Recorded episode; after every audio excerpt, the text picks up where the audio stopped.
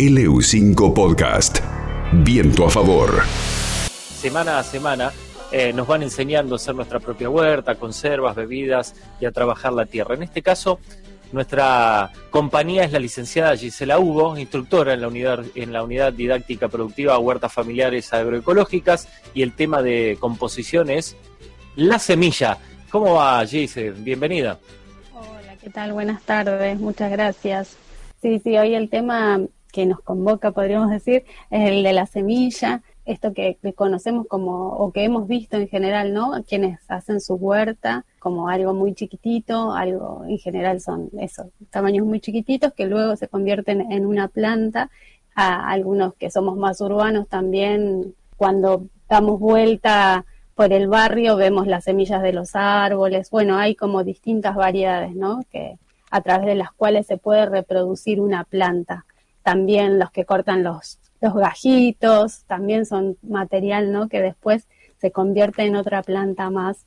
Pero sobre todo acá en el rol más de educadores, de educadoras, eh, recuperar la, importancia de la semilla como el origen de la mayoría de los, de los alimentos que, que, consumimos, que llevamos a la mesa y que después van a nuestro cuerpo, eh, es parte también de nuestra tarea, ¿no? de, de recuperar ese, eh, la importancia como, como elemento central de la producción y del sistema agroalimentario, ¿no? Esto que conocemos como eh, esta industria que produce alimentos, eh, algunos procesados, algunos más directamente de forma natural, pero sin duda es un, un, sistema que está conformado por muchos eslabones en el cual la semilla es la base de ese sistema. Sin esa semilla no podríamos asistir a nuestros almuerzos y a nuestras cenas eh, de la manera que lo hagamos, sea abriendo un paquete o sea cocinando en nuestras casas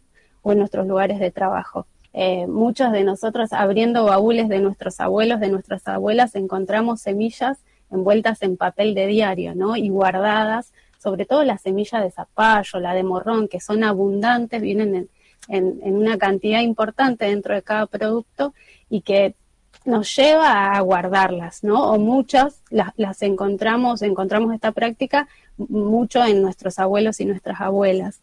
También todo ese conocimiento que está asociado a la semilla, porque con guardarla no hacemos nada, si no la guardamos en un buen lugar, que sea oscuro, que sea seco, eh, después no podemos recuperar esa semilla para sembrarla y que sea una planta posteriormente. Eh, todo ese trabajo que se da, si generalmente eh, estuvo en manos de las mujeres, históricamente fueron las mujeres las que se encargaban de, guardar las semillas y hoy en día sigue sucediendo un poco en esto de, producir el alimento, eh, también está a cargo, es una tarea que suele estar a cargo de las mujeres.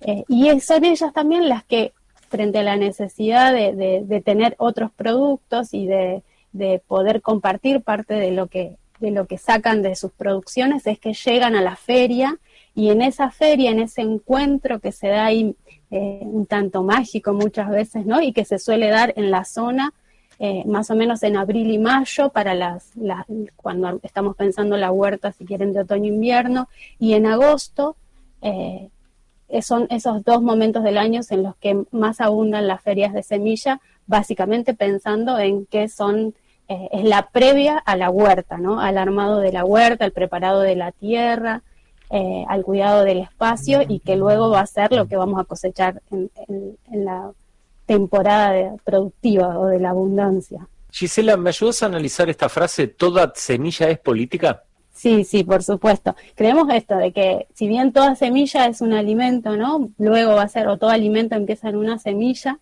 lo de eh, esta idea de que toda semilla es política tiene que ver con que si bien tenemos estas cuestiones más prácticas, que es el guardado, el cuidado, la siembra, el que después cosechemos, eh, también la importancia de considerar el, origen y la base de este, del sistema agroalimentario la vuelve, podemos decir, un elemento que disputa, de disputa, ¿no? Un elemento que genera disputas de poder, en principio. ¿Por qué? Porque básicamente todo lo que en la práctica y, eh, que en algún lugar tiene una relación económica o interviene en relaciones económicas, comerciales, sociales, incluso culturales también, luego se expresan en legislaciones. Esas legislaciones, eh, más tarde o más temprano, que siempre son también producto de, una, de una disputa entre distintos actores sociales, eh, las, se convierten en leyes y la ley de semillas es una de las grandes legislaciones que a lo largo de muchos años, si bien la original es de 1973, durante todos estos años, incluso en los últimos 20 años, es una ley que ha estado en los medios de comunicación, algo impensado en muchos momentos, en otro momento, y que ha generado un debate y una discusión constante entre aquellos que dicen que es necesario eh, privatizar aún más la semilla, es decir, hacerla un, bien posible de cada vez más eh, apropiación, y aquellos que dicen que es necesario liberalizar o liberar todo lo que tiene que ver con la semilla y que tiene que correr a nivel social como corren muchas otras eh, elementos ¿no? que, que, que, sirven para reproducir la vida.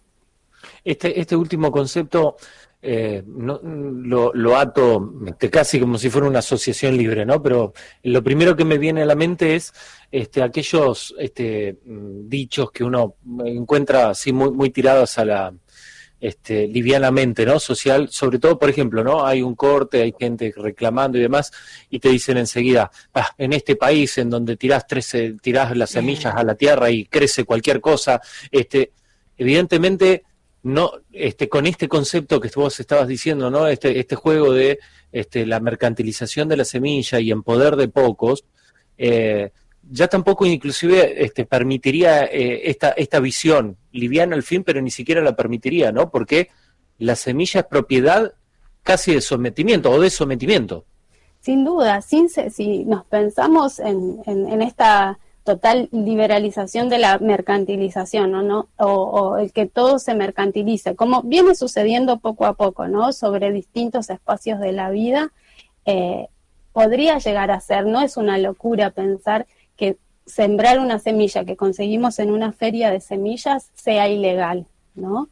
Hoy las, los aparatos del Estado no están puestos claramente en criminalizar al huertero y a la huertera que está buscando hacer su quinta eh, están puestas más que nada, eh, en, si quieren, en el tráfico de la semilla a gran escala, en la semilla que sirve para el monocultivo.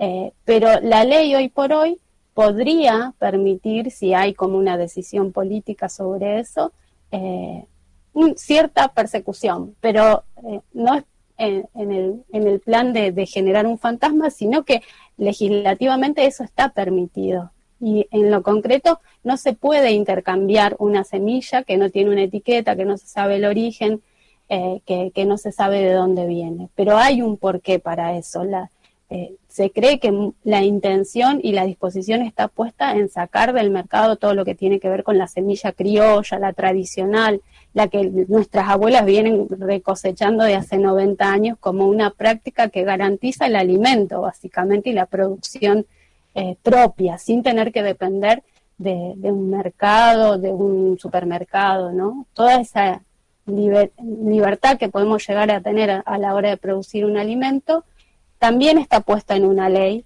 y esa ley indica que necesitamos ir a comprar la semilla, no producirla de forma propia. Y es ahí donde se da esa disputa y ese juego, ¿no? Porque todo el sector de la agricultura familiar dice, yo vivo de producir y de mi propia semilla. No es que se la robo a nadie, sino que básicamente quiero producir a partir de lo que yo hago, lo que la naturaleza me permite.